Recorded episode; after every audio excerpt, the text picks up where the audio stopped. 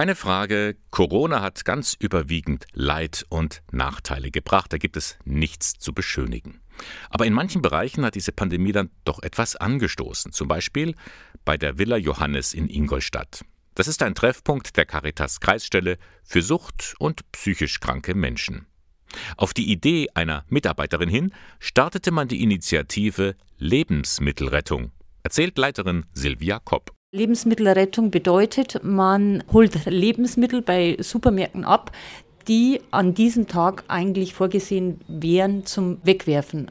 Und es geht eigentlich darum, dass diese Lebensmittel kurz vor Ablauf sind oder eben an diesem Tag ablaufen.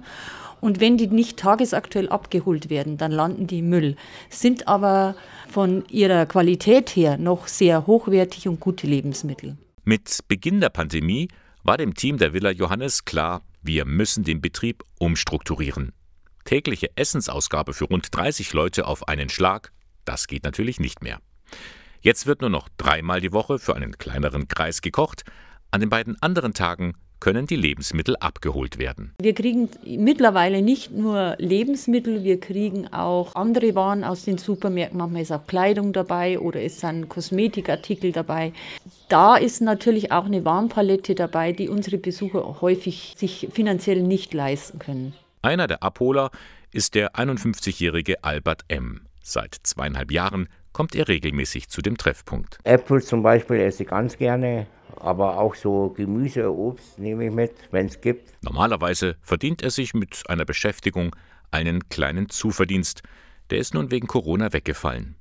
Die Lebensmittelrettung hilft ihm, über die Runden zu kommen. Weil sonst Ende Monats wird es knapp ohne Ende mit Geld jetzt her. Und ich finde es gut, dass es sowas gibt hier. Ein weiterer Vorteil des Projekts, er ist mittlerweile selbst zu einer arbeitstherapeutischen Maßnahme geworden.